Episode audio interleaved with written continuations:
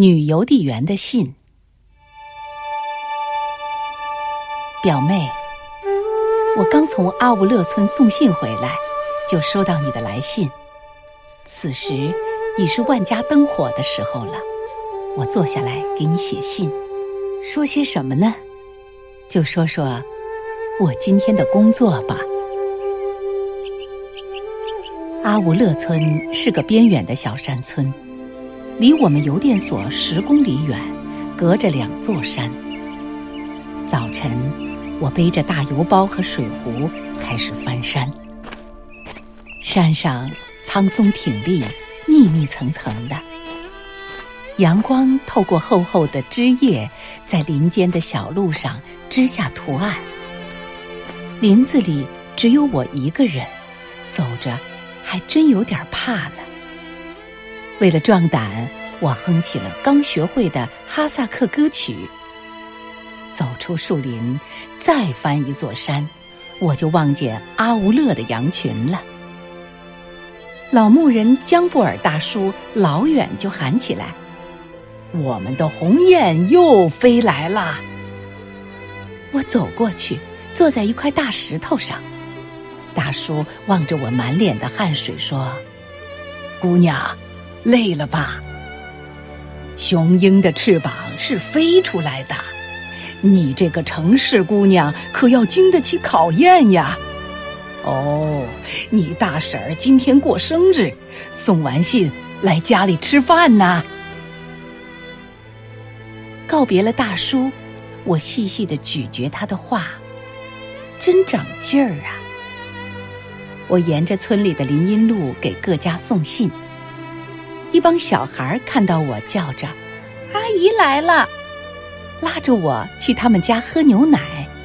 我对他们说：“以后一定去。”就来到帕夏汉大妈家，我替大妈念了信，又为她写好回信。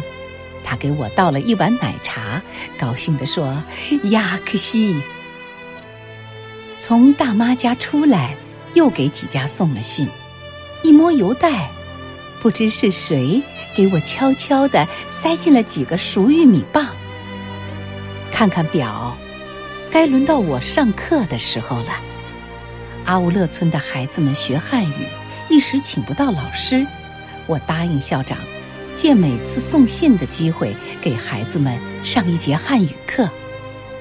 我赶到学校上完课，跟孩子们聊了一会儿，再拿邮袋，又重了许多。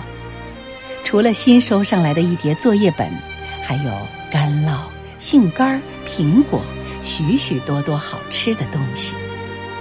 真没法儿，这些小调皮老趁我不注意往邮袋里塞吃的。从学校出来，阿吾勒家家炊烟袅袅，都开始做午饭了。走到村口。正碰上江布尔大叔赶着羊群回来了，我抱歉地说：“大叔，下次我再去看大婶儿吧。”大叔说：“嗯，下次，下次就不是你大婶儿的生日啦。”不由分说把我拉到了他家里，我吃着香喷喷的抓饭，不时的看表。大婶儿今天特别高兴，说：“姑娘。”不要急，有你大叔送你回去呢。我正要说什么，大叔悄悄对我说：“别推辞，不然你大婶儿又要拿我问罪了。”大婶儿看到大叔那模样，故意瞪着眼睛问：“又说我什么坏话了？”大叔一本正经的把手一摊。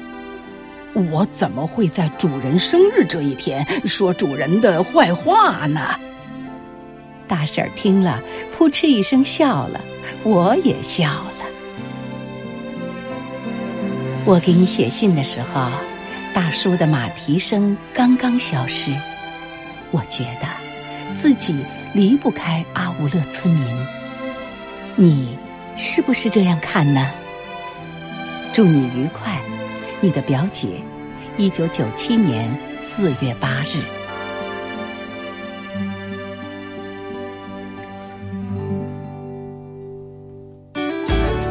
更多课文，请关注微信公众号“中国之声”。